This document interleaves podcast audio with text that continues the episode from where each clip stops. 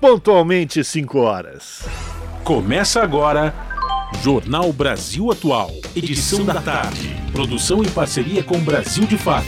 As notícias que os outros não dão.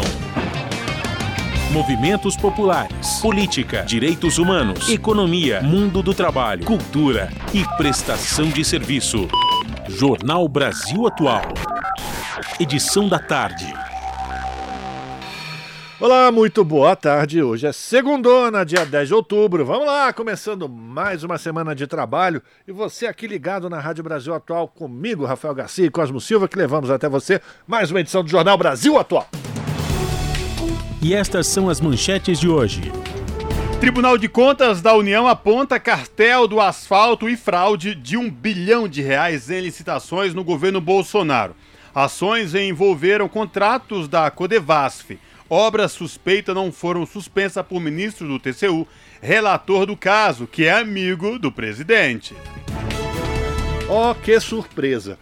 Lavajatismo e Congresso mais conservador. Especialistas analisam quadro da próxima legislatura e veem mobilidade segundo o perfil do futuro presidente da República.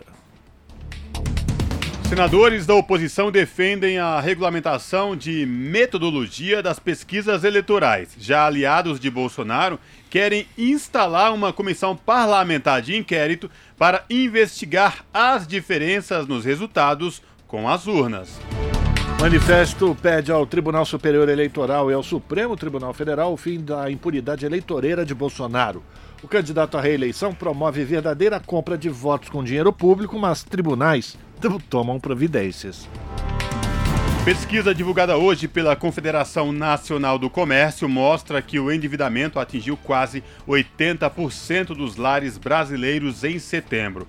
Esse é o recorde da série histórica no Brasil, iniciada em 2010. Em semana de feriado, os deputados podem votar regras para pesquisas eleitorais e recursos para o piso da enfermagem. O debate sobre a reforma administrativa também pode ser retomado, hein? Proposta do orçamento para 2023 tem novos prazos de tramitação por conta do segundo turno das eleições.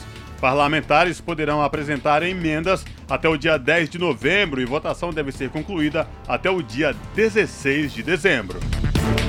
É, produtos lançados pela indústria alimentícia devem conter a nova rotulagem nutricional. Agora é obrigatório informar na parte da frente da embalagem quando o alimento tiver alto teor de açúcares, gorduras ou sódio. Em Belém do Pará, a festa do Sírio de Nazaré, Sírio com C, diga-se de passagem, volta depois de dois anos de pandemia. No retorno, fiéis agradecem a vida. São 5 horas 3 minutos, horário de Brasília. Participe do Jornal Brasil Atual, edição da tarde, por meio dos nossos canais nas redes sociais. facebook.com barra Rádio Brasil Atual. No Instagram, arroba Rádio Brasil Atual. Twitter, arroba RA Brasil Atual. Ou pelo WhatsApp, o número é 11 968937672.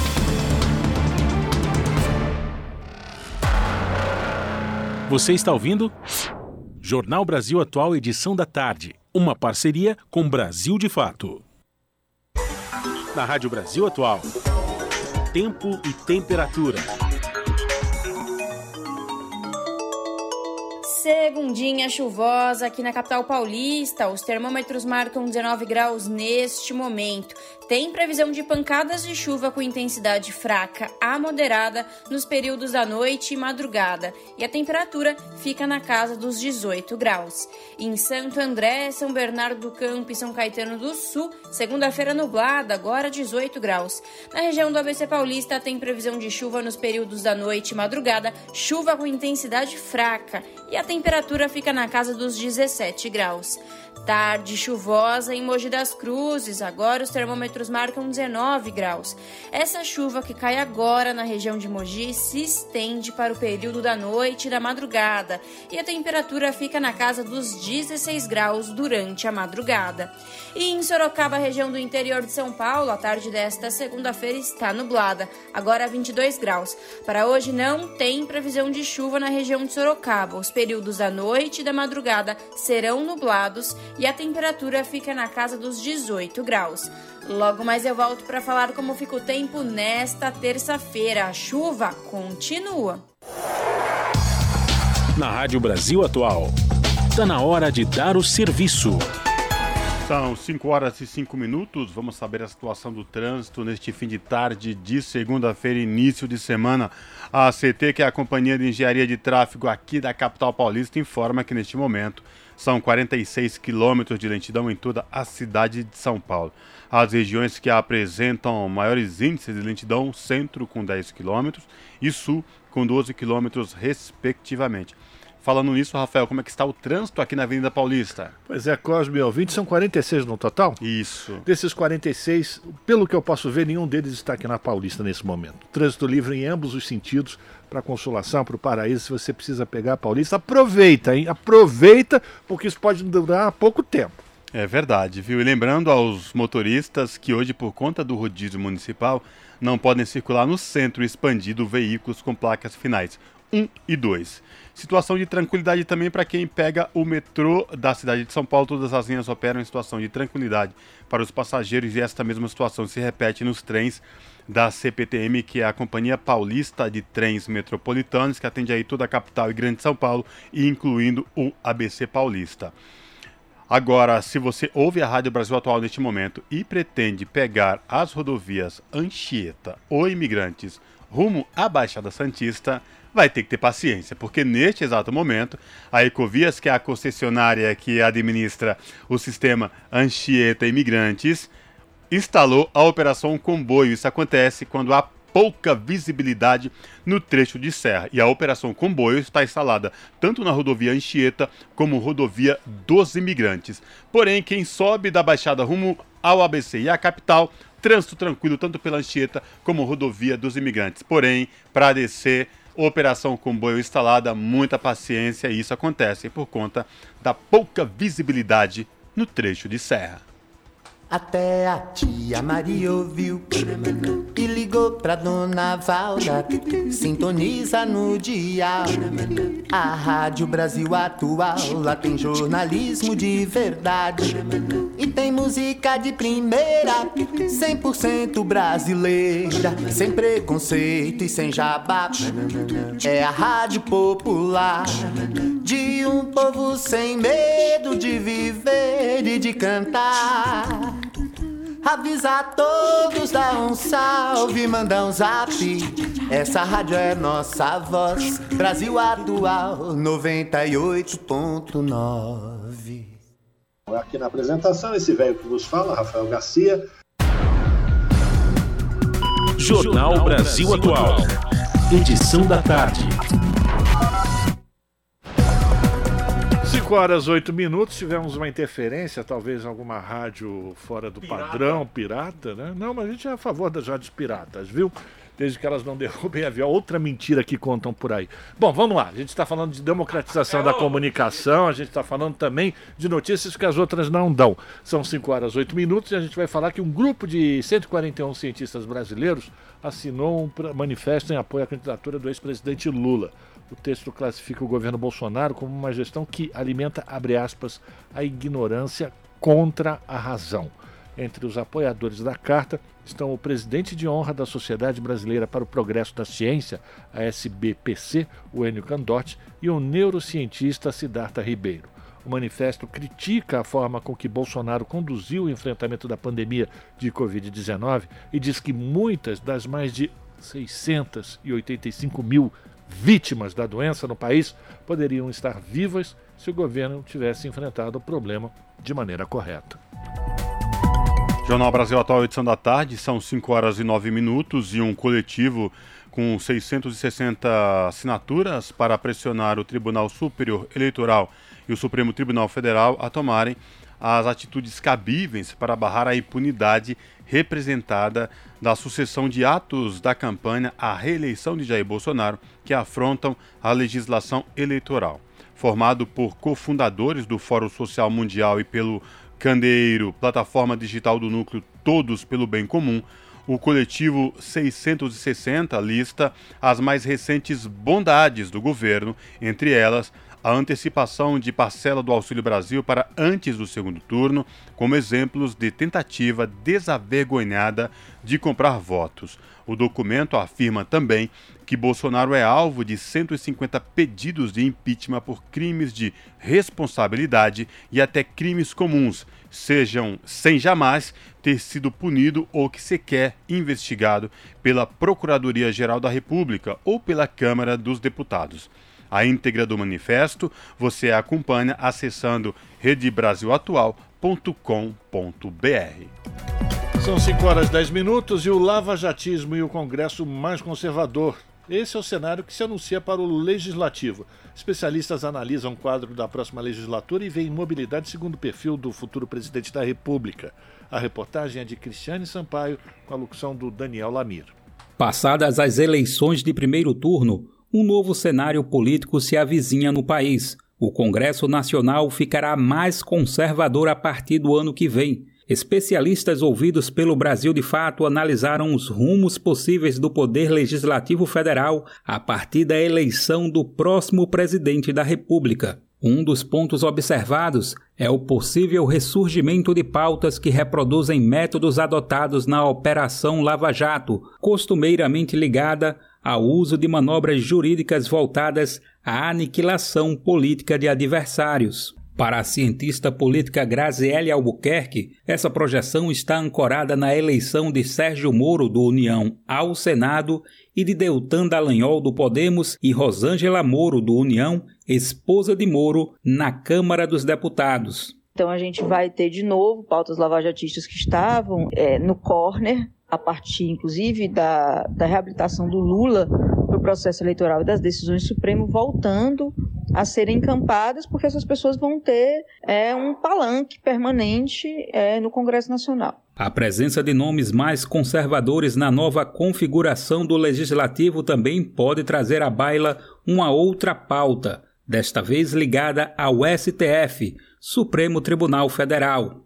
O andamento de medidas como pedidos de impeachment de membros da Corte, que tem sido alvo frequente do presidente Jair Bolsonaro do PL. Na avaliação de Grazielli, olhando especificamente para o Senado e para nomes ligados ao bolsonarismo ocupando a casa, há uma possibilidade significativa de termos um processo de impeachment de um ministro do Supremo. O caso alertado seria o primeiro da história do país.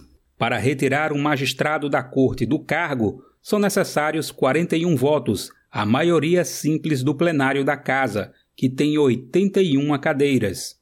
O PL, atual partido de Bolsonaro, terá a maioria da bancada do Senado com 14 parlamentares. Um eventual segundo governo Bolsonaro pode contar ainda com membros do PP, do Republicanos e de outras siglas como União Brasil e PSD.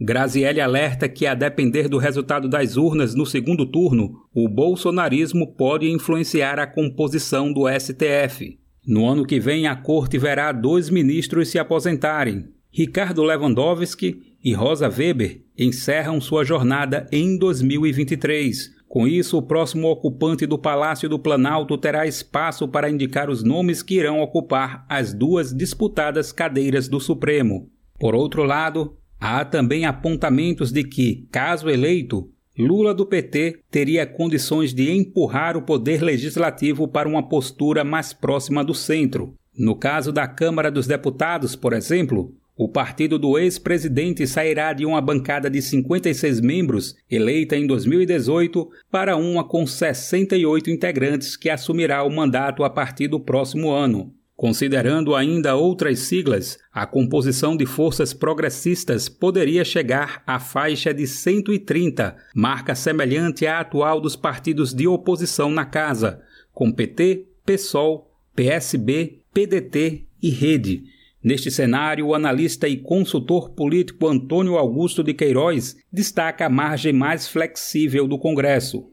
Patamar realmente baixo de apoio consistente Acontece que tem uma margem grande de apoio condicionado, que são os partidos independentes, partidos de centro que estão no parlamento, que naturalmente vão para a base de qualquer governo, seja ele de direita ou de esquerda. E além disso, com a capacidade de diálogo que tem, o presidente Lula poderia levar para a sua base parte dos próprios partidos que dão sustentação ao Bolsonaro. Antônio Augusto de Queiroz destaca que no PL, por exemplo, 40% dos parlamentares são bolsonaristas, mas o restante é, de acordo com suas palavras, pragmático. A referência citada pelo analista é para parlamentares que, no passado, já apoiaram o PT e outros governos. Considerando o raio-x da atual legislatura e traçando um paralelo entre essa configuração e da próxima correlação de forças, os desenhos são muito semelhantes. Quem quer que seja o governante, a tendência é que ele se depare com uma oposição de pelo menos 130 nomes, grupo que pode ser mais ou menos elástico e barulhento conforme o andar da carruagem. Confira mais detalhes na versão online desta matéria no site brasildefato.com.br. Da Rádio Brasil de Fato com reportagem de Cristiane Sampaio de Brasília. Locução Daniel Lamir. Jornal Brasil Atual, edição da tarde, são 5 horas e 16 minutos. A violência política dificulta uma maior representatividade feminina no parlamento. A avaliação é da primeira procuradora adjunta da mulher da Câmara, como informa o repórter Cláudio Ferreira. O aumento do número de mulheres na próxima legislatura da Câmara dos Deputados vai fazer com que a bancada feminina corresponda a 18% do total de parlamentares, abaixo da média mundial, que é de 26% para a primeira procuradora adjunta da mulher da Câmara, deputada Maria Rosas, do Republicanos de São Paulo, a representação ainda é baixa e, por isso, é preciso aprimorar as campanhas de incentivo. A partir de fevereiro de 2023, serão 91 deputadas, número maior do que as 77 parlamentares eleitas em 2018. Pela primeira vez, duas mulheres trans compõem a bancada feminina. Nas eleições de 2022, oito estados e o Distrito Federal tiveram mulheres como campeãs de votos para a Câmara dos Deputados. Em contrapartida, as bancadas de quatro estados não terão representantes do sexo feminino. A deputada Maria Rosas, que foi reeleita para a próxima legislatura, lembrou em entrevista ao programa Painel Eletrônico da Rádio Câmara que o voto feminino tem apenas 90 anos e que a participação da mulher na vida política do Brasil tem barreiras culturais. Ela apontou outro motivo de desestímulo para que o número de mulheres nos espaços de poder e decisão seja maior: a violência política. Segundo a deputada Maria Rosas, houve várias denúncias durante a campanha eleitoral. A violência política assusta a mulher, porque ela está ali, ela é eleita, ela está ali lutando, mas quando ela se depara com uma pessoa que vai cortar sua fala, que vai ameaçá-la, então isso é um dos pontos que eu acho que a gente tem que combater. A procuradora adjunta da mulher destaca a atuação da bancada feminina, que apresentou quase 200 projetos nesta legislatura. Para 2023, ela aponta três áreas prioritárias: violência contra a mulher, saúde e empregabilidade. A deputada Maria Rosas ressalta a importância de que a representatividade feminina aumente, para que esses temas estejam cada vez mais presentes nas discussões do parlamento e acrescenta que as diferenças ideológicas e partidárias normalmente são superadas em nome dos interesses comuns. Quando a mulher está presente, ela trata desses assuntos né, relacionados à mulher. A bancada feminina tem se esforçado muito a partidária. Quando se trata o assunto da mulher, nós nos unimos para que os projetos de todas as deputadas elas estejam sempre na pauta. E isso é muito bonito em relação à união das mulheres aqui na bancada feminina. A deputada Maria Rosas, primeira procuradora adjunta da mulher, afirma também que a quantidade de mulheres na Câmara dos Deputados pode estimular o aumento da representatividade feminina em outros espaços. Ela lamenta que, atualmente, haja 900 câmaras de vereadores sem mulheres eleitas e diz que uma das formas para reverter esse quadro é capacitar mais mulheres para a entrada na vida política. Da Rádio Câmara de Brasília, Cláudio Ferreira. São 5 horas e 19 minutos e os senadores da oposição defendem a regulamentação de metodologia das pesquisas eleitorais. Já aliados de Bolsonaro querem instalar uma comissão parlamentar de inquérito para investigar as diferenças nos resultados com as urnas. Mais informações com Érica Christian. O senador Marcos Duval do Podemos do Espírito Santo já conseguiu 30 assinaturas para a CPI das pesquisas eleitorais são três apoios a mais do que o mínimo necessário. Ele quer investigar as diferenças entre o que mostraram os levantamentos e os votos registrados nas urnas. Segundo Marcos Duval, houve discrepâncias em todos os cargos e em todo o país. No requerimento, o senador cita a necessidade de aferição de critérios técnicos e científicos na realização das pesquisas e aponta para preferências dos institutos por determinados candidatos. Marcos Duval revelou que nas eleições de 2018 apareceu com menos de 10% nas intenções de votos. 44 para 5. Eu fui eleito e ele não foi eleito. Então, uma diferença enorme e todos nós sabemos que isso influencia em muito na decisão do voto na urna. Muitos brasileiros não querem perder o voto, então seguem o que as pesquisas estão dizendo. E nós estamos escutando muito que essas pesquisas elas são entregues de acordo com o que o cliente deseja. Já o senador Jean Paul Prates, do PT do Rio Grande do Norte, alertou que a proliferação de institutos de pesquisas com diferentes metodologias e alcances confunde o eleitorado.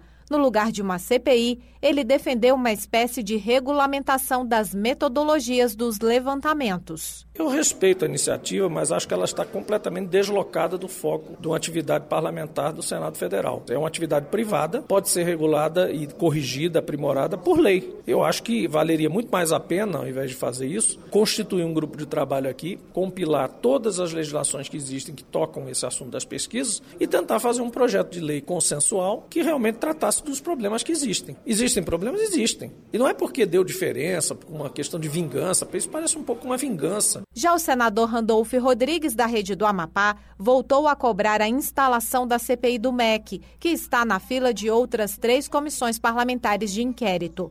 O pedido da CPI das pesquisas eleitorais ainda será apresentado oficialmente para a Conferência das Assinaturas. Da Rádio Senado, Érica Christian. São 5 horas e 22 minutos e o Tribunal Superior Eleitoral checa informações enviadas por cidadãos para desmentir fake news. O tribunal faz parceria com grupos de checadores profissionais. Quem vai trazer mais informações é a repórter Beatriz Arcoverde. O serviço Tira Dúvidas do Tribunal Superior Eleitoral, TSE, no WhatsApp, traz uma novidade que vai ajudar quem quer conferir informações sobre as eleições 2022 antes de passar adiante notícias falsas. A partir de agora, os conteúdos que ainda não estiverem verificados por organizações de checagem parceiras do TSE serão encaminhados para o grupo de checadores. E tão logo a checagem esteja disponível, os usuários serão notificados diretamente pelo chatbot no celular. Tudo bem rápido e simples, assegura a assessoria de imprensa do TSE. A ferramenta de consulta de informações está no topo do menu das opções do assistente virtual do tribunal, visando garantir que os eleitores possam verificar de forma rápida e prática a informação. Para consultar se uma mensagem recebida é fato ou boato via chatbot, a pessoa interessada deve acessar o menu consulta de informações e enviar o assunto por texto, imagem, áudio, vídeo ou ainda o link para receber imediatamente conteúdos verificados. Do celular, para conversar com a assistente virtual, a pessoa deve adicionar o telefone 61 9637 1078 à sua lista de contatos no WhatsApp. Com informações da Agência Brasil, Beatriz Arcoverde, da Rádio Agência Nacional.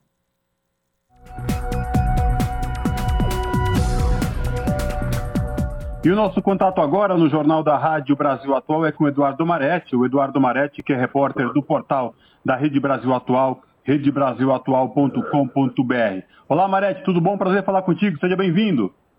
Boa tarde, tudo bem? Cosmo, tudo bem, ouvintes? Vamos seguindo, né, na luta. É verdade. Marete, diga lá quais destaques do portal da RBA você traz para os nossos ouvintes neste início de semana. Bom, a gente está fazendo aí na, na, na, redação, né? A gente está tá publicando algumas. Foi publicado esse fim de semana a primeira de uma série de matérias a respeito da, daquilo que está sendo conhecido já como as mentiras de Jair Bolsonaro, né? Então, na campanha à presidência da República, e muita gente já falou isso na, nossa, na nossa realidade brasileira de hoje, as coisas são, são, são encaradas como verdade quando não são. Então, por exemplo, é, muita gente na, no, no, entorno da campanha de Bolsonaro, apoiadores, enfim, é, blogueiros, é, robôs bolsonaristas, enfim, eles, e, e, mas assim, muito em grande parte no WhatsApp, né? Aqueles grupos de família, não sei o que, muita gente está divulgando informações que não são verídicas, Cosmo. Por exemplo, que o Bolsonaro criou o Pix. Até o próprio governo tem falado, né, tem aludido, sugerido que o Pix foi criado pelo Bolsonaro quando não foi, né? Assim como, por exemplo, a, a transposição do Rio São Francisco, o Bolsonaro já posou para fotos, mostrou ali uh, trechos do Rio da, da, transposição do Rio São Francisco em pleno funcionamento, e o Bolsonaro ali posando como presidente que criou aquilo, quando na verdade não foi. No caso do Rio, do Rio São Francisco, é, isso é confirmado por inúmeras é, agências de checagem, dados do próprio governo federal, né, que mostram assim, o, o, a transposição do Rio São Francisco foi as obras desse mega projeto brasileiro de engenharia, né, foi 88% desse projeto foi realizado ainda no governo Dilma Rousseff e antes ainda no governo Lula, né? Depois, né, veio o governo Michel Temer, todo mundo sabe como que aconteceu de chegar o Temer ao poder, mas o fato é que o Temer realizou mais 5% e os outros 7% foi do Bolsonaro. Resumindo, Lula e Dilma fizeram 88% do Rio São, da transposição do Rio São Francisco. Temer fez 5% e Bolsonaro 7%. No entanto, Bolsonaro aparece na, na, na, nas fake news aí da vida como sendo ele o autor, ou, o governo que criou, né, ou que, ou que, ou que é o responsável pelas obras da transposição do Rio São Francisco. Outra coisa muito recorrente nas campanhas bolsonaristas de rede social e, e, e no WhatsApp especialmente, né, é, Cosmo, é, é o Pix. Não, o Bolsonaro criou o Pix, ou então como diz na música, variações sobre o mesmo tema, né? Por exemplo, teve um, uma fake news ali que circulou muito aí, que diz assim, banqueiros têm esperança de que Lula revogue o PIX. Isso é falso, né? Assim como é falso que o Bolsonaro criou o PIX. Quem criou o PIX foi o governo Michel Temer. O Bolsonaro, ele apenas é, implementou, né, ele, ele lançou, na verdade, é, oficialmente, ficou com os louros da vitória, como a gente dizia antigamente. Mas quem criou o Pix foi o governo Temer. E assim por diante, né, Cosme? É, são muitas coisas. Por exemplo, aqui tem um programa chamado Programa Água Doce. O Bolsonaro, o bolsonarismo chegou a dizer que foi criado pelo Bolsonaro tal, para tentar conseguir algumas coisas do Nordeste. Isso aí, existem posts né, que mostram isso. Isso é uma fake news, né? O programa Água Doce foi criado, em, concebido em 2003, né? lançado ainda na primeira gestão do governo Lula, né? É, que, que, que, que, de 2000 e, e, paralelamente a essa questão aí do programa Água Doce de 2003 a 2018 o mesmo até já do governo Temer foram entregues no Brasil 929 mil quase um milhão de cisternas de água para consumo humano no, no Nordeste né Sabe quantas foram, é, Cosmo, do, de, de janeiro de 2019 para cá? Quantas? Já, já com o Bolsonaro? 37 mil. De, de quase um milhão antes para até para quase menos de 40 mil com o Bolsonaro. Isso aí é uma informação do, do, de uma reportagem do portal UOL. Mas enfim, existem muitas informações que estão circulando e circulam nas redes sociais e no WhatsApp que as pessoas precisam se estar atentas, né? Porque em 2018, por exemplo, o Bolsonaro foi eleito com, com uma disseminação em massa de, de, de, notícias falsas, de fake news, etc. Muitos, muita, grande parte delas no WhatsApp, que foi o grande meio de circulação disso. E, mas assim, esse ano, apesar de todos os contratos e de, de, os acordos né, de, de, cooperação que teve entre o governo, entre o Tribunal Superior Eleitoral e, o, e as redes sociais, as, as, as, falsas notícias continuam sendo disseminadas. Então, as pessoas precisam estar muito atentas, né? Por, uma das que mais pega as pessoas, assim, choca as pessoas é que o Lula vai fechar igrejas. Eu imagino. O Lula ele incentivou no governo dele, né? Ele incentivou enormemente ah, os cultos evangélicos, o Lula ele ajudou a, a, a, estabelecimento de diálogos entre as diversas entre as diversas é, correntes religiosas cristãs no Brasil. Ele inaugurou algumas, algumas coisas, como por exemplo a Marcha para Jesus, tem uma, uma legislação criada pelo Lula. Então, assim, as pessoas precisam estar realmente atentas, porque não tem no menor cabimento a ideia de que o Lula vai fechar a igreja. O Lula vai, ao contrário, ele está elaborando agora, Cosmo, uma carta que vai ser divulgada provavelmente no sábado, é, para os evangélicos, para colocar a, pos, a, posição dele, do governo que ele já, já, já, já liderou e que e provavelmente, possivelmente vai liderar novamente, que é a favor da, da, do culto religioso daquele que professa sua fé tem o direito de, de, de, de ter a sua religião, católico, espírita, é, evangélico, entendeu? É, religião de matriz africana, como a própria Marina Silva, que é uma evangélica que se, que se declarou e está fazendo campanha para o Lula, ela, ela já declarou que a, o projeto de, desse, dessa grande reunião de, de, de, setores democráticos do país para ajudar a eleger Lula, vai também ao encontro de, de se estabelecer que o, no país todo mundo tem direito a ter sua crença e sua religião. A, a senadora Elisiane Gama, que é evangélica, está ajudando aí a dar orientações ao, ao Lula e ao, e ao, e ao staff do Lula para construir essa carta no sentido de né, de, de, realmente colocar para os evangélicos que o Lula não vai fechar igreja nenhuma, que Lula, pelo contrário, nunca fez isso em 13 anos de governo do PT. Então as pessoas precisam estar atentas que não existe a ideia, nunca existiu, jamais existirá a ideia de fechar a igreja. E entre outras, muitas notícias falsas que tem em torno não só da religião, né? Como em torno de, de outras, outras coisas, como é a máquina, é a máquina, é a máquina de robôs propagando mentiras e fake news diariamente, né, Marete? É, então eles criam essas, essas coisas para as pessoas não votarem no Lula. Eles, o Felipe Neto, que é aquele é, influenciador, influenciador aí, que, que tem 15 milhões de seguidores no Twitter, ele, ele outro dia ele postou no Twitter dele uma, uma postagem muito interessante, muito didática, porque é, é, é simples de entender, porque ele explica assim, por que por que que, que, que, o que, que, o que, que afinal querem dizer com dizer o Lula é comunista, né? Que precisamos derrotar o comunismo. Não existe, o Lula nunca foi comunista, pelo contrário, Lula, com o Lula as pessoas podiam comprar carros, casas, entendeu? Geladeira, é, os, os, empresários, os banqueiros ganharam dinheiro com o governo Lula.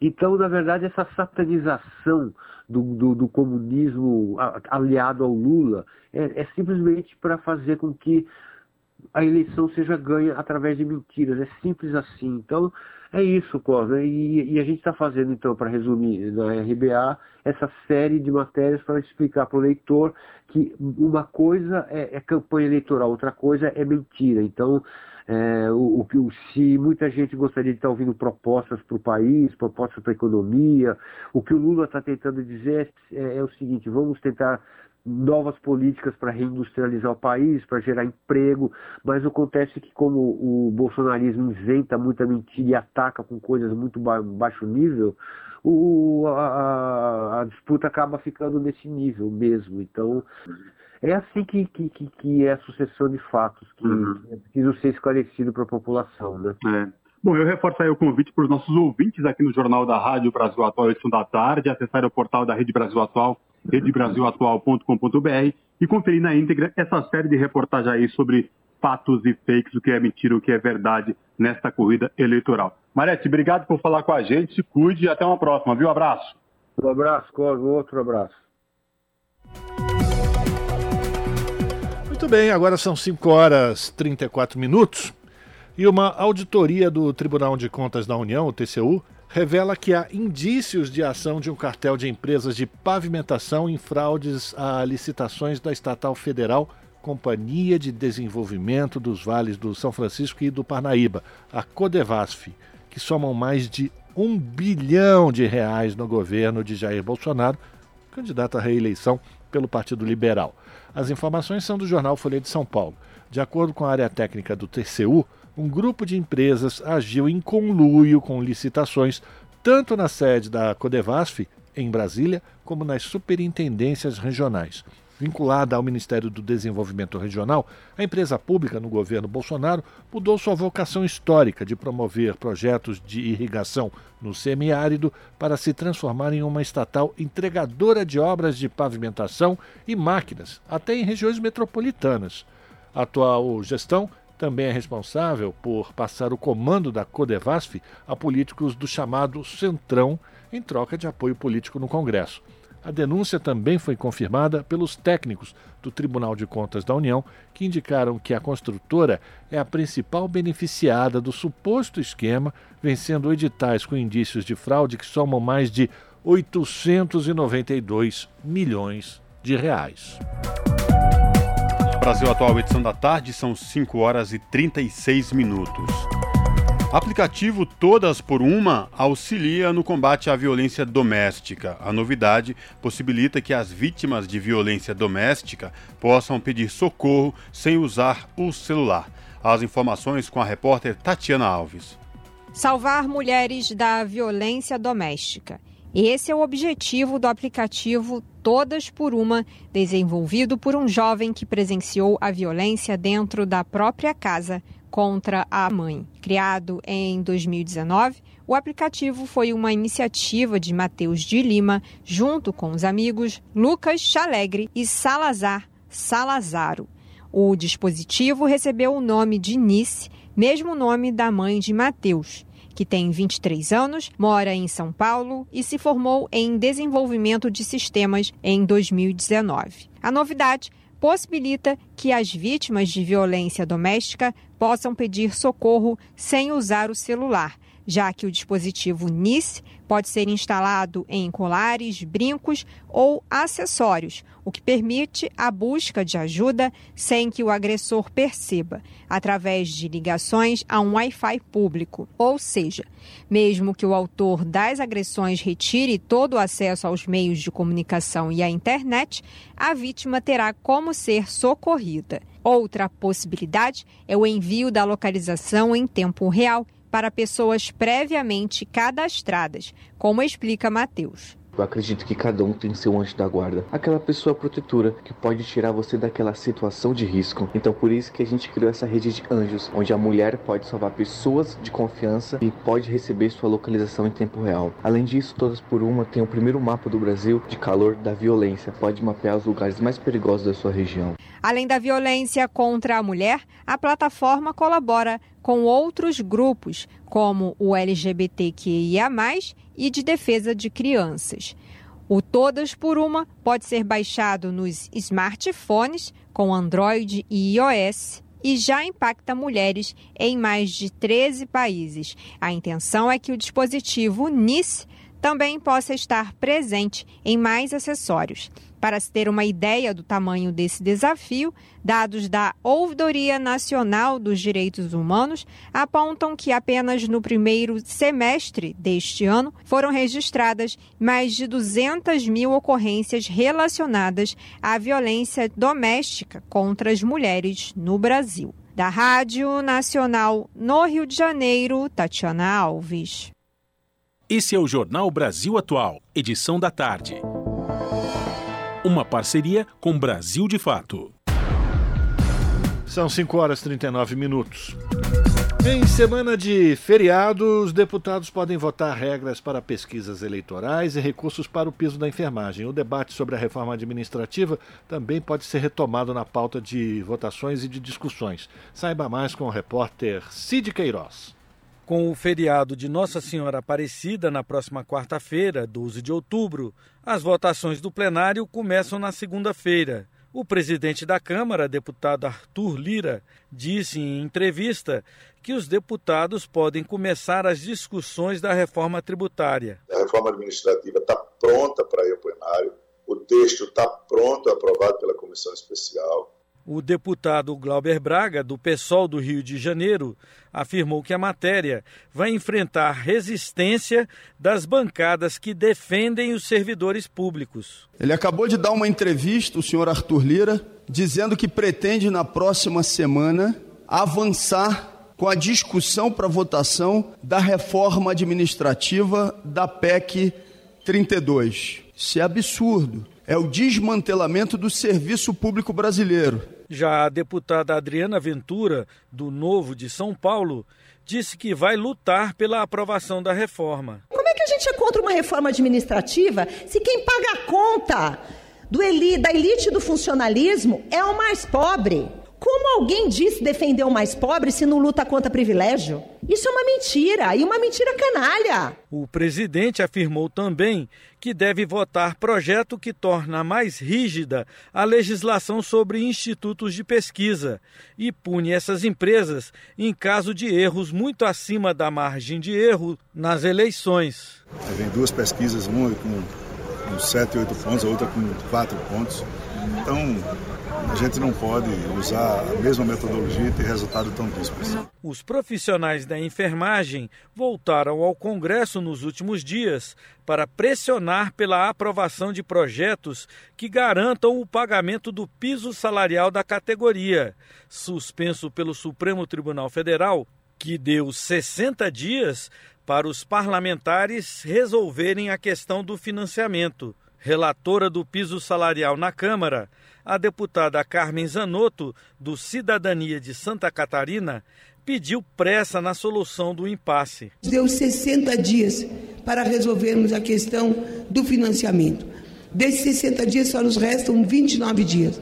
Por isso que precisamos agir com rapidez Precisamos dar as respostas que a enfermagem brasileira precisa e merece e precisamos dar as respostas que o setor produtivo da área da saúde, ou seja, os hospitais filantrópicos e, os, e a rede privada, prestadora ou não de serviços do SUS, precisam. O deputado Marques Beltrão, do PP de Alagoas, quer votar ainda nesta semana projeto aprovado pelo Senado que permite o remanejamento de recursos dos fundos estaduais e municipais de saúde e da assistência social para o pagamento do piso. Espero que na próxima semana a gente tenha coro suficiente e que essa pauta possa vir aqui para que a gente tenha a responsabilidade com os profissionais de enfermagem, criando, aprovando esse projeto que vai criar, permitir uma fonte de custeio de cerca de 27 bilhões que estão parados em fundos de saúde para que os profissionais de enfermagem tenham direito ao seu piso nacional que nós voltamos aqui. Também podem ser votadas várias medidas provisórias que vencem até o fim do mês. Entre elas, a MP 1123, que estabelece regras para credenciamento e descredenciamento de empresa estratégica de defesa. Essas empresas recebem incentivos fiscais com isenção de PIS/COFINS e IPI. Outras propostas estarão na pauta do plenário desta semana e você pode acompanhar todos os debates e votações pela Rádio e TV Câmara, pelo portal da Câmara na internet e pelo nosso canal no YouTube. Da Rádio Câmara de Brasília, Cid Queiroz.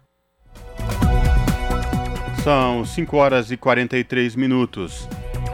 Censo 2022 precisa ser respondido por quase metade da população. IBGE montou pontos de divulgação do trabalho em todas as capitais. As informações com a repórter Tamara Freire. Depois de quase dois meses de operação, quase metade dos brasileiros estimados ainda precisa ser contabilizada pelo censo. Por isso, técnicos, diretores e coordenadores do IBGE montaram pontos de divulgação do trabalho em todas as capitais do país neste sábado. O principal objetivo é vencer as resistências de algumas pessoas que têm se recusado a atender os recenseadores. As dificuldades têm sido maiores nas regiões sul e centro-oeste do país. O gerente técnico do censo, Luciano Duarte, reforça as medidas de segurança e confidencialidade da pesquisa. todos os agentes eles vão estar portando um colete, estão usando crachá, então estão devidamente identificados. Todas as pessoas têm como verificar a, a identidade desses recenseadores para garantir é, que estão prestando informação realmente a uma pessoa credenciada. Além disso, né, o IBGE garante a confidencialidade das informações que estão sendo prestadas. Né? Por lei, o IBGE, o IBGE é, é obrigado a, a manter a confidencialidade dessas informações. A resistência em alguns setores, especialmente de classe de rendimento mais alta, obrigou até a prorrogação dos trabalhos, que agora devem terminar em dezembro. Além de revelar o tamanho da nossa população e suas características básicas, o censo é essencial para a formulação de políticas públicas. Por isso, Luciano Duarte reforça como a participação de todos é indispensável. À medida que uma pessoa se recusa a prestar informação, alguma pessoa deixa de ser recenseada, a, a, precisão dessa informação tende a ser prejudicada. O censo é realizado por todos, pelo IBGE e por toda a população. Recebo o recenseador, respondo o questionário para que a gente tenha esse, esse retrato completo de toda a população. Além de seguro, responder o censo também não é demorado. No levantamento de 2022, há dois tipos de questionário. O básico, com 26 quesitos, leva em torno de 5 minutos. Já o questionário ampliado tem 77 perguntas e deve ser respondido por cerca de 11% dos domicílios escolhidos aleatoriamente em cerca de 16 minutos. Apenas um morador responde por todos do seu domicílio. Este ano também é possível responder o censo pelo telefone ou pela internet, mas apenas de forma agendada, após contato presencial com o recenseador. Da Rádio Nacional no Rio de Janeiro, Tâmara Freire. 5 horas e 46 minutos e proposta orçamentária para 2023 tem novos prazos de tramitação por conta do segundo turno das eleições. Os parlamentares poderão apresentar emendas até o dia 10 de novembro e a votação deve ser concluída impreterivelmente até o dia 16 de dezembro. As informações com Bruno Lourenço, da Rádio Senado. O novo calendário reservou audiências públicas sobre a lei orçamentária de 2023 até o dia 9 de novembro. No dia seguinte, é o prazo final para a apresentação de emendas, ou seja, de sugestões dos parlamentares. O relatório preliminar do senador Marcelo Castro, do MDB do Piauí, deve ser votado até o dia 22 de novembro na Comissão Mista de Orçamento, já com a estimativa de receitas e despesas revisada. A seguir, será aberto o prazo para a entrega dos relatórios setoriais, que serão votados até 2 de dezembro na CMO. O relator setorial da Saúde, senador Confúcio Moura, do MDB de Rondônia, elogiou o adiamento em alguns dias dos prazos do orçamento. Por questão de prudência, né? um ano eleitoral, temos muitos, muitos parlamentares, tanto deputados quanto senadores, disputando ainda pleitos de segundo turno em, em governos estaduais. É, temos também em trânsito todo o movimento de eleitoral de segundo turno para presidente da República. Então todo mundo fica muito envolvido com esse, essa temática eleitoral. Confúcio lembrou ainda que a própria definição do segundo turno poderá trazer novas mudanças. Isso pode acontecer é, desde que a gente ainda não sabe o resultado das eleições, podendo ser alterado na composição a pedido do vencedor né, entrar lá no mês de janeiro, fevereiro, com um, a máquina funcionando com 12 avos né, dos seus gastos. A expectativa é concluir a votação do projeto de lei orçamentária na comissão em 12 de dezembro e no Congresso Nacional até o dia 16. Da Rádio Senado, Bruno Lourenço. Você está ouvindo? Jornal Brasil Atual, edição da tarde. Uma parceria com Brasil de Fato. Jornal Brasil Atual, edição da tarde, são 5 horas e 49 minutos. Em Belém do Pará, a festa do Sírio de Nazaré volta depois de dois anos de pandemia. No retorno, fiéis agradecem a vida. As informações com a repórter Tamires Nicolau.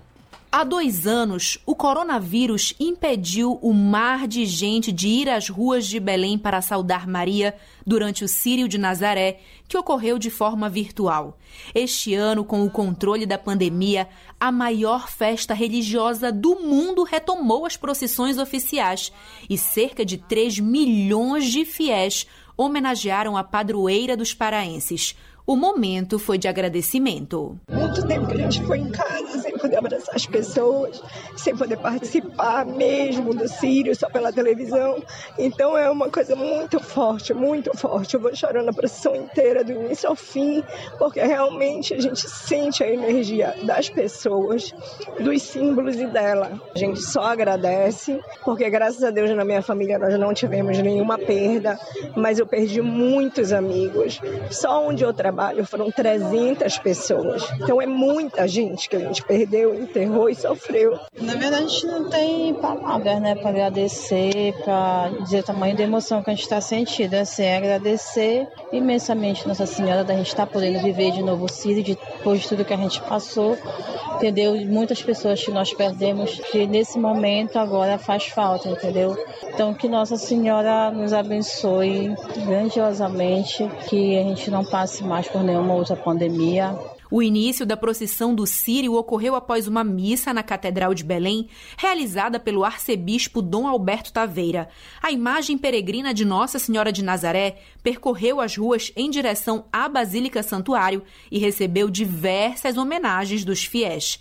A cerimonialista Nadime Darras fala sobre a importância do momento. É importante hoje nós estarmos aqui, não esquecer de agradecer a Deus e a ela, porque tantos se foram, mas é importante que quem ficou para viver mais uma vez esse Sírio outra vez possa entender a razão da fé, a razão da vida, é, procurando cada dia ser melhor do que os outros dias, sendo humilde, sendo solidário, com amor ao próximo. A corda, atrelada à berlinda que leva a imagem peregrina, é um dos principais símbolos do Sírio de Nazaré e reuniu cerca de 7.600 devotos, segundo a estimativa do Diese Pará. No percurso, canções marianas tomavam conta das ruas lotadas de devotos que puderam se unir para prestigiar Nossa Senhora. O servidor público Walter Duarte ressalta qual é o sentimento da retomada da festa nazarena. O é presencial. O Sírio não se explica, você não assiste o Sírio, você não olha pela TV, você não acompanha pela internet, pelas redes sociais. O Sírio é você estar. Eu digo é um estado de espírito. Então você retornar depois de dois anos, é você sentir a emoção de estar perto do povo povo, a aglomeração do amor, de estar encontrando o teu irmão, de abraçar o teu irmão e de falar de Nossa Senhora de Nazaré, sentir nos olhos das pessoas essa grande fé, a nossa mãezinha de Nazaré, é uma coisa que só você estando aqui. O arcebispo de Belém, Dom Alberto Taveira, comenta que o Sírio de Nazaré é uma expressão de devoção e fé em Maria. Nós não olhamos pelo fato de termos ficado dois anos sem o Sírio tradicional, até porque nós o fizemos nas medidas em que as autoridades sanitárias permitiram, nós realizamos o Sírio. É uma ocasião privilegiada para nós expressarmos aquilo que o Sírio é, aquilo que ele quer realizar, em termos de evangelização, de presença, de encontro, de serviço ao povo de Deus. Tamires Nicolau.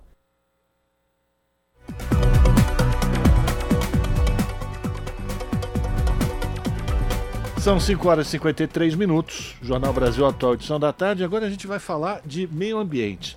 Gente vai falar da COP27 porque os relatores estão preocupados com assédio na sociedade civil do Egito. O grupo emitiu comunicado pedindo às autoridades do país anfitrião que garantam a participação de todos sem repressão. Há relatos que muitas ONGs não estariam obtendo visto de entrada e credenciamento e encarando o aumento inesperado de tarifas em hotéis. Tudo isso quem vai contar para a gente nos detalhes é a repórter Mônica Grayley, direto de Nova York, da ONU News. A Conferência das Nações Unidas sobre Mudança Climática, COP27, está marcada para o próximo mês no balneário de Sharm el-Sheikh, no Egito. Na semana passada, o secretário-geral da ONU, Antônio Guterres, em Nova York, e a vice-chefe da organização, Amina Mohamed, em visitar a África, apelaram aos participantes. Eles pediram medidas concretas para avançar com a meta do Acordo de Paris de reduzir as emissões de gases e manter o aquecimento global no limite de 1,5 graus Celsius. Durante um discurso na República Democrática do Congo, Amina Mohamed lembrou que, para limitar a subida da temperatura na marca de 1,5, as emissões globais precisam cair em pelo menos 45% até o fim de 2030 Quase que ao mesmo tempo, um grupo de especialistas em direitos humanos expressavam outro tipo de preocupação: a repressão a organizações da sociedade civil no Egito. Em comunicado emitido em Genebra, eles se disseram alarmados com relatos de que autoridades egípcias estariam reprimindo ativistas e defensores climáticos. Para os relatores, trata-se de uma nova onda de represália no Egito que segue a perseguição de defensores de direitos humanos e a sociedade civil e que utiliza a segurança como pretexto para minar o direito legítimo que as pessoas têm de participar em temas públicos. A COP27 sobre mudanças climáticas está começando em 6 de novembro e vai até 18 de novembro no Egito. Os relatores contaram que as prisões de pessoas, congelamento de fundos de ONGs, além de restrições de viagens para ativistas, criaram um clima de medo na sociedade civil egípcia e muitas ONGs sofreram assédio, intimidações e represálias por estarem cooperando com a ONU. O comunicado alertando para a repressão à sociedade civil há um mês da COP27 foi firmado por cinco relatores independentes de direitos humanos. Para eles, as maiores preocupações dos ativistas são a falta de informação e transparência no critério de credenciamento das ONGs egípcias que querem participar da COP. Da ONU News em Nova York, Mônica Grayley. Você está ouvindo? Jornal Brasil Atual, edição da tarde. Uma parceria com Brasil de Fato. Jornal Brasil Atual, edição da tarde, são 5 horas e 56 minutos. O Inmetro alerta para riscos de presentear os pequenos e pequenas com brinquedo pirata no Dia das Crianças, que é festejado agora, na próxima quarta-feira, dia 12 de outubro. As informações com a repórter Fabiana Sampaio.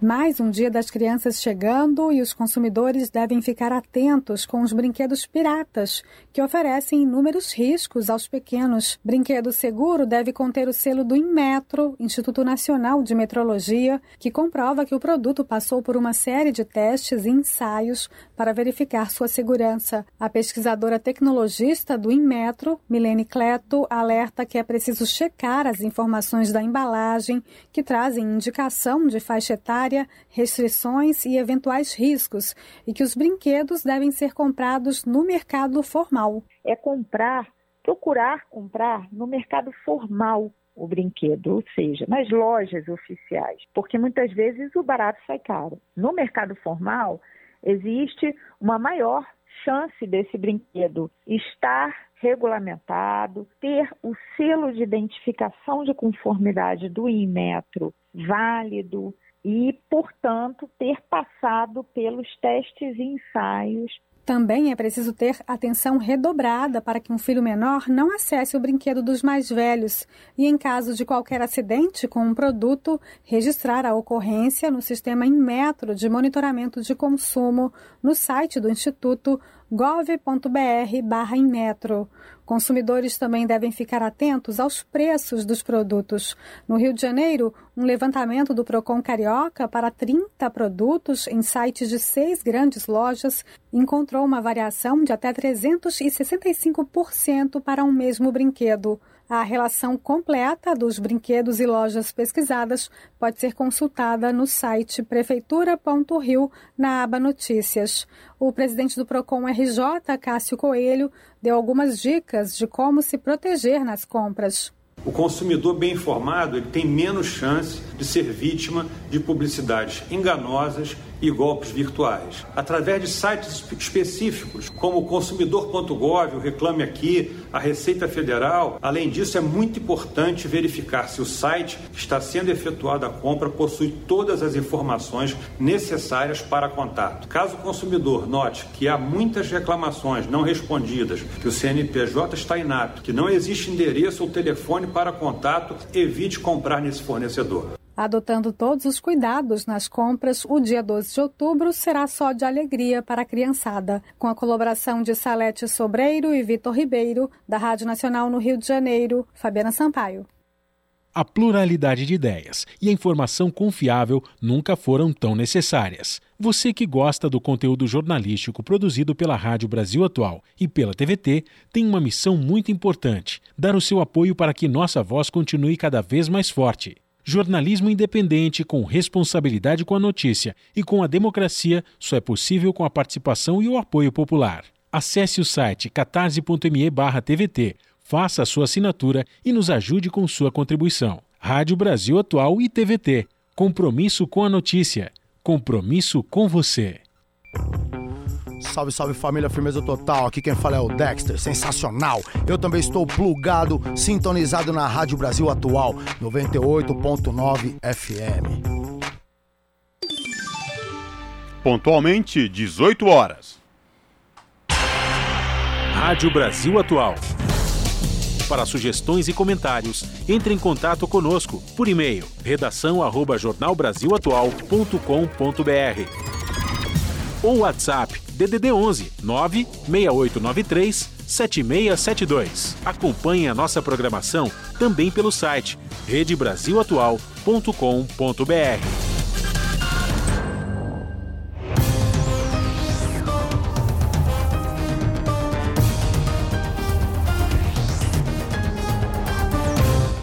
Seis horas, chegou o momento da gente fazer aquela conexão direta com a redação da TVT para saber logo mais com a apresentadora Ana Flávia Quitério, que apresenta o seu jornal pontualmente às 7 da noite na TVT, canal 44.1 digital em São Paulo e na Grande São Paulo, e também pelo YouTube da TVT, youtube.com barra rede TVT. Olá, Ana Flávia, quais destaques de hoje do seu jornal? Olá, Cosme Rafa, uma excelente tarde noite já, né? A vocês e a todos os ouvintes da Rádio Brasil Atual. Um ótimo início de semana também para todos nós, que possamos aguentá-la aí firmes e fortes, não é mesmo? E vamos aos destaques da edição de hoje aqui do seu jornal. Bom, em São Paulo, professores da rede estadual de ensino fizeram manifestação hoje em defesa do emprego e de direitos. 40 mil docentes correm o risco de ter o contrato reincidido sem nenhuma perspectiva de renovação e quem acompanhou o ato foi até lá, é, organizado pela POSP, né? Foi o repórter Jô que traz mais detalhes. Vamos falar também, os estudantes vão manter a mobilização contra as tentativas de novos desmontes na educação. Né? Se já não bastassem os que já tivemos, a pressão tem dado resultado e obrigou o governo Bolsonaro, por exemplo, a recuar depois de ter anunciado mais um corte no orçamento. E para finalizar, o descanso nos fins de semana e a licença maternidade são alguns dos direitos dos trabalhadores que estão ameaçados nestas eleições. É bom ficar de olho.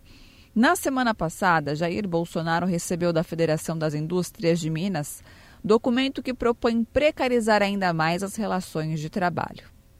Bom, esses foram os destaques desta segunda aqui no seu jornal, mas vale sempre lembrar que mais notícias completas vocês conferem daqui a pouco, pontualmente às sete da noite comigo no seu jornal. Hoje também tem pesquisa presidencial e também a agenda dos candidatos à presidência, no caso, o ex-presidente Lula e Jair Bolsonaro.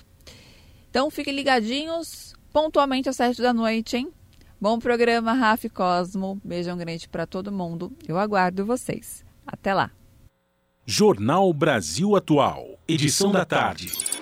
Uma parceria com Brasil de Fato.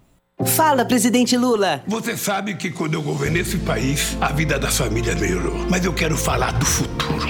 Garanta você, vamos voltar a gerar empregos, fortalecer o salário mínimo e renegociar as dívidas das famílias. Vamos apoiar os empreendedores, criar um ambiente melhor para os negócios e tirar esse país de novo do mapa da fome. Vamos juntos por um Brasil de paz, democracia e prosperidade. Agora é Lula presidente. De verdade, Bolsonaro e Tarcísio são muito ruins de governo. Com Bolsonaro a fome voltou, o desemprego subiu, a inflação estourou e faltou competência e compaixão na pandemia. O Bolsonaro ficava atacando a vacina do Butantan. Vai comprar vacina, só fala aqui na casa da tua mãe. Já com Tarcísio, a infraestrutura viveu o pior nível de investimento em anos. Tarcísio deixou nosso estado em último lugar. Falta experiência, falta competência, falta sensibilidade. O Brasil e São Paulo não merecem Bolsonaro e Tarcísio. Coligação Juntos por São Paulo.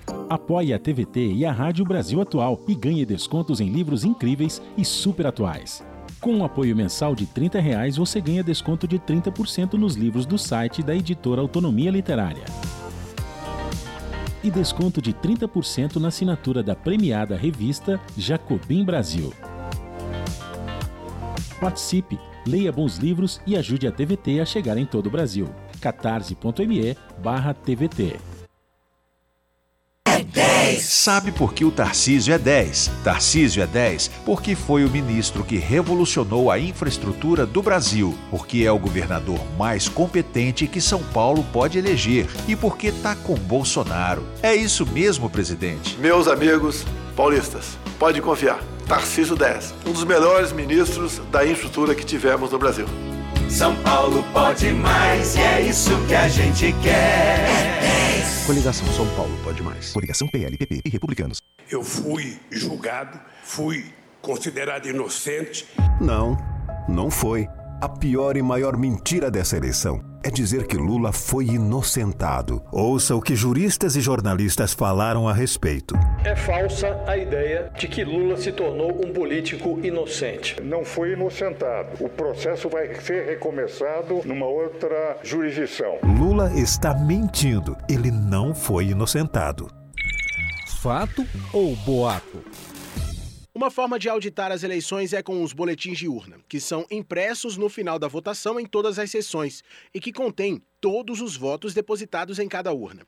Qualquer pessoa pode verificar se os dados do BU batem com os resultados divulgados no portal do TSE. Isso é fato. Mas tem gente acreditando que doações via Pix, no valor de um real para a campanha de um candidato à presidência, podem servir para comparar com a quantidade de votos recebidos por ele na eleição. Isso é boato. Esse tipo de parâmetro é matemática e estatisticamente incorreto por diversos motivos. Várias doações podem ser feitas pela mesma pessoa e nem todo mundo que faz doação está apto a votar, por exemplo. Saiba o que é fato ou boato por meio de fontes seguras. Bolsonaro é mentiroso. A economia está bombando.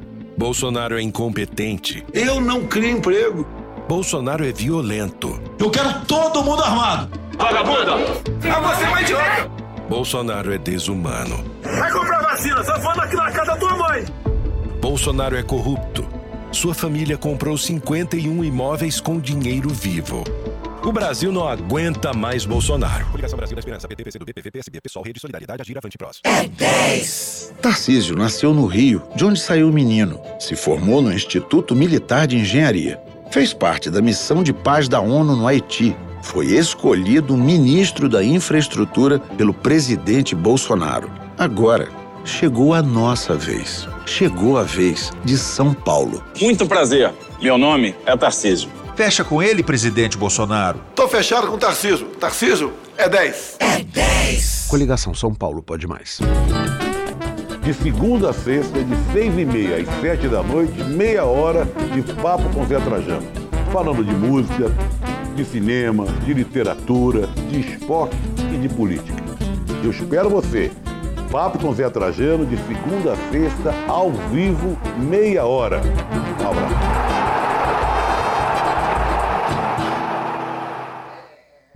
Quando Bolsonaro, chefe do Tarcísio, menosprezou a pandemia. Uma gripezinha ou resfriadinho. Tarcísio não fez nada quando Bolsonaro desprezou a dor das famílias. Tarcísio também não fez nada. E quando Bolsonaro debochou sobre o aumento de suicídios durante a pandemia, sabe o que o Tarcísio fez? pode, pode sorrir, Tarcísio, pode sorrir. Rio, Bolsonaro e Tarcísio não tem nada a ver com São Paulo e com o Brasil. Coligação Juntos por São Paulo. Coligação PLPP e Republicanos. Eu fui julgado, fui considerado inocente. Não, não foi. A pior e maior mentira dessa eleição é dizer que Lula foi inocentado. Ouça o que juristas e jornalistas falaram a respeito. É falsa a ideia de que Lula se tornou um político inocente. Não foi inocentado. O processo vai ser recomeçado numa outra jurisdição. Lula está mentindo. Ele não foi inocentado. Tem gente com fome. Se tem gente com fome, dá de comer. Tem gente com fome. Se tem gente com tem fome, gente com fome. dá de comer. Se tem, tem gente, gente, com fome, dá de comer. Tem gente com fome. E se tem gente com tem fome, gente, tem gente com fome. E se tem gente com fome, dá de comer. Tem gente com fome. E se tem gente com fome, dá de comer. Acesse temgentecomfome.com.br e faça a sua doação. Tarcísio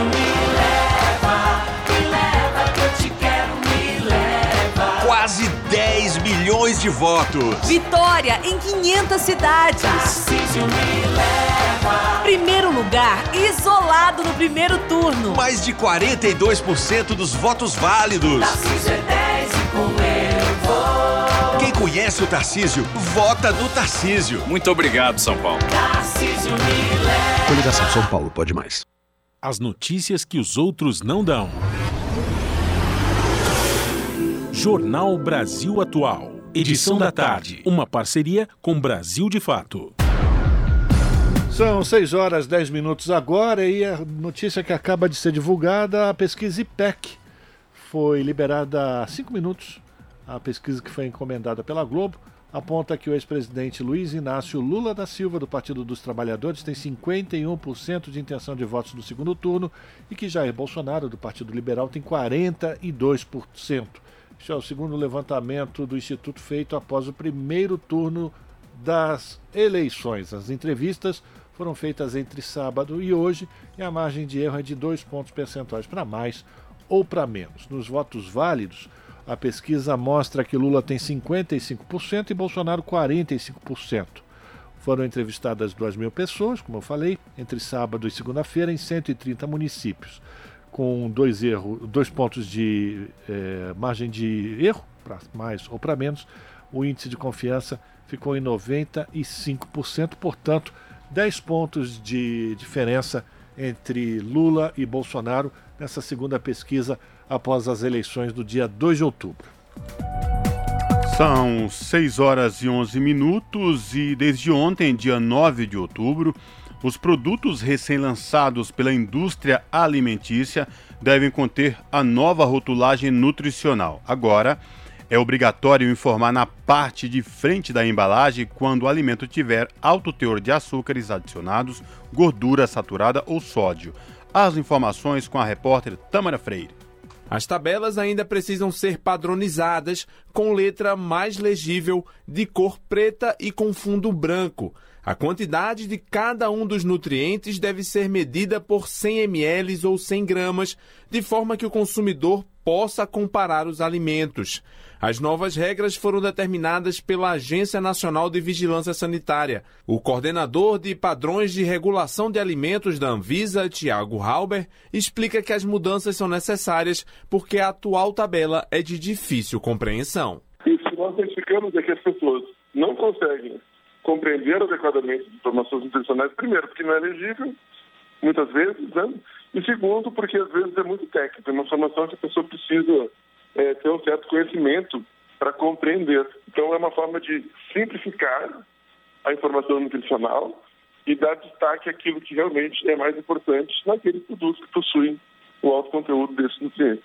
Identificar os alimentos com alto teor de açúcares adicionados, sódio e gordura saturada é importante para prevenir doenças crônicas não transmissíveis, como obesidade, diabetes e doenças cardiovasculares, ressaltou a nutricionista Karina Dantas. E por que, que esses três nutrientes eles foram escolhidos? É porque o consumo excessivo né, de açúcar, consumo excessivo de gordura saturada e consumo excessivo de sódio, eles estão diretamente relacionados com o, doenças crônicas, né, com a incidência e com a prevalência de doenças crônicas, né, como o excesso de gordura corporal, né, obesidade, é, doenças cardiovasculares.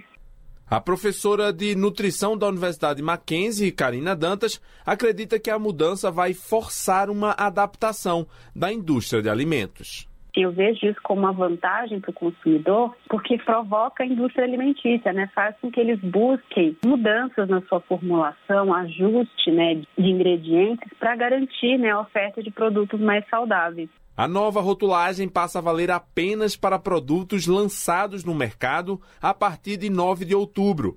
Para os alimentos que já estão à venda, as empresas têm 12 meses para trocar o modelo das embalagens. O prazo é maior, de dois anos, para os alimentos fabricados por empresas pequenas, dirigidas por agricultores familiares, microempreendedores individuais ou agroindústrias artesanais e de pequeno porte. Já para bebidas não alcoólicas em embalagens retornáveis, a mudança na rotulagem pode ocorrer em até três anos, para que não se desperdice os recipientes em uso no mercado. Da Rádio Nacional em Brasília, Lucas Por Deus Leão. São 6 horas 15 minutos agora. Ou melhor, 6 horas 14 minutos. Errei o horário, também não era a Tamara Freire, era o Lucas Por Deus Leão, né? 6 horas 14 minutos, confirmando. Dia Mundial do Algodão de 2022 celebra papel da cotonicultura. O quê? Vamos lá. Da, da, da, cultura do algodão no desenvolvimento sustentável. Desculpa, gente, agora, agora vai dar bobeira. Quem vai trazer mais informações sobre o Dia Mundial do Algodão é a Mayra Lopes, lá de Nova York. O Dia Mundial do Algodão é celebrado neste 7 de outubro pela Organização das Nações Unidas para Alimentação e Agricultura. Este ano, o destaque vai para a contribuição da cotonicultura para o desenvolvimento socioeconômico e defende seu avanço para apoiar meios de subsistência sustentáveis. Segundo a FAO, cerca de 100 milhões de agricultores familiares em 80 países dependem diretamente da indústria do algodão sendo que as mulheres desempenham um papel fundamental na cadeia de valor. Os dados da FAO apontam que em 2021 a produção mundial de algodão foi avaliada em cerca de 50 bilhões de dólares, enquanto o comércio global em 20 bilhões de dólares. Assim, a agência da ONU ressalta a importância para as economias de muitos países emergentes e de baixa renda. A cultura do algodão é importante para alcançar a Agenda 2030 dos Objetivos de Desenvolvimento Sustentável por seu papel no desenvolvimento social e econômico, no comércio internacional e também no alívio da pobreza. Da ONU News em Nova York, Mayra Lopes.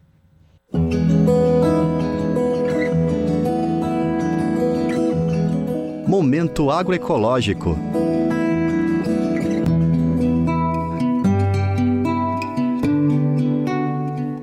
Três em cada dez famílias brasileiras passam fome no Brasil. Somente em Alagoas, o quadro de insegurança alimentar grave chega a 36% da população. Esse dado é da rede Pensan, Rede Brasileira de Pesquisa em Soberania e Segurança Alimentar e Nutricional. O alerta reforça a mensagem de que é preciso permanecer enfrentando a fome e o desemprego. Nesse sentido, 900 cooperativas se reuniram para um encontro histórico em São Paulo. O coletivo defendeu que a luta contra a fome passa pela economia solidária. A economista Tereza Campelo, ex-ministra do Desenvolvimento Social, defendeu a proposta. Grandes cooperativas que produzem comida, comida de verdade, comida sem veneno, comida agroecológica, aquela comida que vai para a mesa do brasileiro. Então, eles vão, de um lado, ajudar na geração de emprego, na própria retomada da economia, de outro lado, nos ajudar a garantir o aumento da produção de comida de verdade, que vai ser fundamental nesse processo de combate à fome. A agricultora Sandra Nespolo Bergamin, diretora da Unicafes, União Nacional das Cooperativas da Agricultura Familiar e Economia Solidária em Santa Catarina, também esteve presente porque a gente acredita que é possível sim construir uma nova sociedade mais justa, mais fraterna, mais inclusiva. E é somente através da cooperação, da organização em cooperativa, que nós vamos poder incluir essas pessoas que hoje estão incluídas, excluídas do sistema. Distribuir riquezas, valorizar o ser humano, respeitar o meio ambiente. São estas bases que permeiam as 51 páginas da Plataforma de Ações Estratégicas do Cooperativismo Solidário, lançado no encontro de cooperativas de todo o país em São Paulo. São três pontos centrais: crédito para investimento, crédito para capital de giro e organização social. Francisco Dalquiavon, presidente da Unicopas, União Nacional das Organizações Cooperativistas Solidárias de São Paulo, explica. É um princípio dentro do cooperativismo que a gente procura fazer o quê? esse princípio é a necessidade. Então, a, a cooperativa é um instrumento. Então, ela pode ser esse instrumento de organização dessa sociedade que foi desorganizada pela, pelo mundo do capital. Mulheres negras são maioria na coleta de lixo reciclável. Claudete é mãe de três filhos e sobrevivente da chacina da Candelária. Hoje é vice-presidenta da Unicopas. Ela relembra a vida precária dos catadores durante a pandemia e a importância da solidariedade popular, vinda principalmente das cooperativas do campo sobreviveu de doações né, dos grandes setores que doaram cesta básica. A própria economia solidária mesmo foi uma das grandes produtoras que doou também os seus alimentos para algumas cooperativas. Então a gente avalia a importância que tem o catador e a catadora de materiais recicláveis dentro da sociedade que a gente trabalha e vive daquilo que a sociedade consome e joga fora incorretamente. E a gente vai lá, cata isso e faz gerar novamente esse produto dentro da cadeia produtiva da reciclagem, principalmente o plástico, que a gente tem falado muito ultimamente por conta do oceano. A extinção da Secretaria Nacional de Economia Solidária a falta de créditos, principalmente para as cooperativas de catadores de material reciclado, e o desmonte de programas de compras públicas para a agricultura familiar, como o PENAI, Programa Nacional de Alimentação Escolar, e o PAA, Programa de Aquisição de Alimentos. O desafio também passa por reestruturar políticas no setor que ajudaram a tirar o Brasil do mapa da fome, mas que foram desmanteladas nos últimos anos, como reitera a chefe e ativista Bela Gil. A alimentação ela é um direito básico né, do ser humano, está na nossa Constituição. Quando a gente transforma o alimento em mercadoria, a gente tira esse direito, né, porque fica muito pautado em mercados, é, numa economia baseada na bolsa de valores. Então, ah, quando a gente traz isso para a economia solidária, né, para o cooperativismo, a gente garante uma soberania alimentar, né, da pessoa conseguir escolher o que vai plantar, o que vai comer, quanto que vai plantar, onde que vai plantar, sem essa dependência no sistema econômico global. Bela Gil também destacou a importância do cooperativismo para outra frente fortalecer a agroecologia. É, quando a gente fala em agroecologia, quando a gente pensa em maneiras alternativas de plantar, de produzir comida, é muito mais fácil quando a gente faz isso junto. Então, a importância do cooperativismo nesse lugar é importantíssimo para viabilizar né, a, a construção de uma agricultura mais sustentável, mais harmônica com a natureza. Além da Unicafes e da Unicopas, o encontro foi organizado pela Unisol Brasil, Central de Cooperativas e Empreendimentos Solidários, e pela Unicatadores. Da Rádio Brasil de Fato, com reportagem de Pedro Estropaçolas. Locução: Daniel Lamir.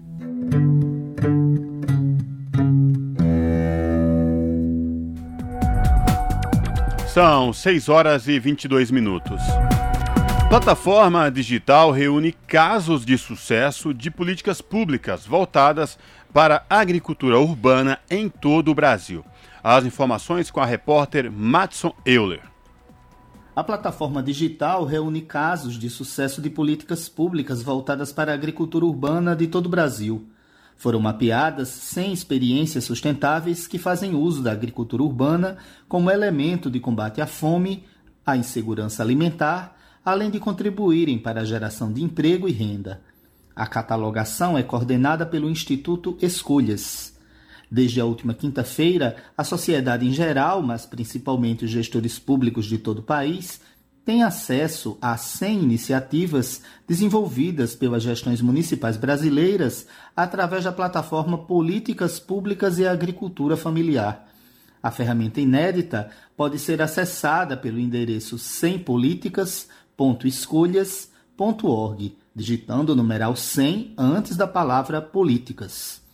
Jaqueline Ferreira, uma das coordenadoras gerais do Instituto Escolhas, relata que estudos anteriores sobre o tema, realizados pelo Instituto, já detectaram que não havia um lugar onde gestores públicos pudessem buscar informações sobre como fomentar a agricultura urbana em seus municípios. Foi aí que veio a ideia de criar essa plataforma, que é uma plataforma disponível para todos, mas que a gente acredita que ela vem suprir principalmente essa demanda latente da gestão pública, que é a necessidade de acessar referências de políticas públicas antes de dar início a um projeto de fomento da agricultura urbana. No site, além de relatos, arquivos de fotos e diferentes políticas públicas voltadas para a agricultura urbana de municípios das cinco regiões do país, é possível saber as recomendações para a implantação de um projeto semelhante, métodos desenvolvidos, tipo de alimento produzido nas hortas e também material teórico sobre como estas iniciativas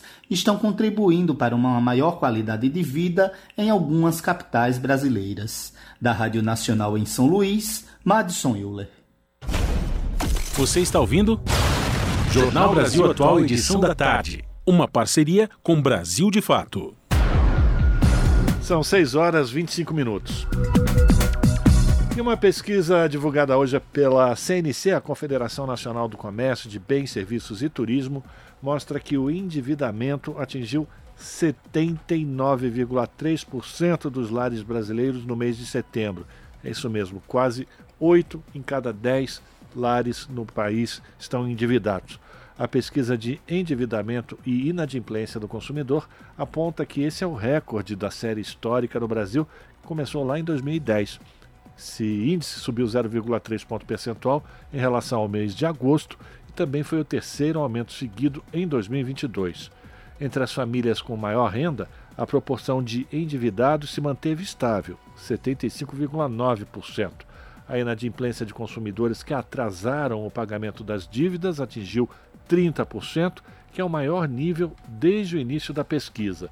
Esse foi o terceiro aumento seguido, com alta de 0,4 ponto percentual no mês de setembro. Em um ano, o indicador de dívidas atrasadas avançou 4,5%, que é a maior taxa anual desde o mês de março de 2016. Esse é o Jornal Brasil Atual, edição da tarde. Uma parceria com Brasil de Fato. 6 horas e 26 minutos. O escritor e jornalista Rui Castro foi eleito para a Academia Brasileira de Letras. Rui é autor de biografias de personalidades brasileiras marcantes como Nelson Rodrigues, Garrincha e Carmen Miranda. Mais informações com Rodrigo Rezende. O escritor, jornalista e biógrafo Rui Castro foi eleito para a Academia Brasileira de Letras. Ele vai ocupar a cadeira número 13, que era de Sérgio Paulo Rouanet. Rui escreveu biografias de figuras importantes como Nelson Rodrigues, Garrincha e Carmen Miranda. Também escreveu o livro Chega de Saudade, que conta a história da bossa nova. Em entrevista ao programa Leituras da TV Senado, Rui Castro ressaltou a importância de detalhar em uma biografia não só a vida da pessoa. É, veja bem, o, o biografado, claro que ele é a estrela de, do, do, livro, né? ele é importantíssimo. Agora, há duas outras coisas também são importantes quando você pensa em biografia. As, outras, as outras pessoas que estão em volta do seu biografado, elas também têm que ser interessantes. E, evidentemente, o cenário e a época em que o biografado viveu, né? se locomoveu, etc. Né? Porque ó, é evidente que você não vai entender nunca um personagem desligado do, do seu contexto. Né? Então, quer dizer, é preciso recriar todo aquele panorama em que ele circulou. Rui Castro também escreve livros de ficção, mas sempre com um olhar na realidade, como o recente Os Perigos do Imperador, sobre a viagem de Dom Pedro II aos Estados Unidos. Eu não tenho essa facilidade para inventar tramas e personagens. Eu preciso trabalhar muitas vezes com personagens que já, já existem ou que existiram, né? Quer dizer, isso é, é o velho visto do biógrafo, na verdade, né? Que o, o, biógrafo não pode inventar, o biógrafo tem que descobrir. Na ficção, ao contrário, você é obrigado a inventar. Agora, nada me, me impede de também descobrir. Né? Então eu faço, por exemplo, altas pesquisas né, sobre a vida real desse personagem, do Bilac, do, Dom, do jovem príncipe Dom Pedro, e os ponho em situações fictícias, mas de tal maneira, na minha opinião, que eles poderiam ter vivido aquelas histórias. Rui Castro é jornalista desde 1967 e tem 74 anos. Foi eleito para a Academia Brasileira de Letras com 32 dos 35 votos. Da Rádio Senado, Rodrigo Rezende. Na Rádio Brasil Atual tempo e temperatura. A terça-feira na capital paulista será bem parecida com a segunda-feira, um dia chuvoso e nublado, sem aberturas para o sol. A temperatura sobe, com máxima de 29 graus e mínima de 17 graus. Mesma condição para as regiões de Santo André, São Bernardo do Campo e São Caetano do Sul. A terça-feira será um dia abafado, porém chuvoso, sem aberturas para o sol, com temperatura máxima de 29 graus e mínima de 16 graus. A terça-feira em Mogi das Cruzes será totalmente nublada, com pancadas de chuva no período da tarde e sem aberturas para o sol. A temperatura sobe, com máxima de 28 graus e mínima de 16 graus. Tudo igual na região de Sorocaba, interior de São Paulo. Dia nublado, sem previsão de chuva e com temperatura alta, com máxima de 29 graus e mínima de 18 graus. Larissa Borer, Rádio Brasil Atual. E a gente termina aqui mais uma edição do Jornal Brasil Atual, que teve trabalhos técnicos de Fábio Balbini, na produção Juliana Almeida, na apresentação Cosmo Silva e este que vos fala, Rafael Garcia. Você ficar agora com o papo com o Zé Trajano, às sete da noite tem o seu jornal pela TVT e a gente volta amanhã a partir das cinco da tarde. Até lá, gente!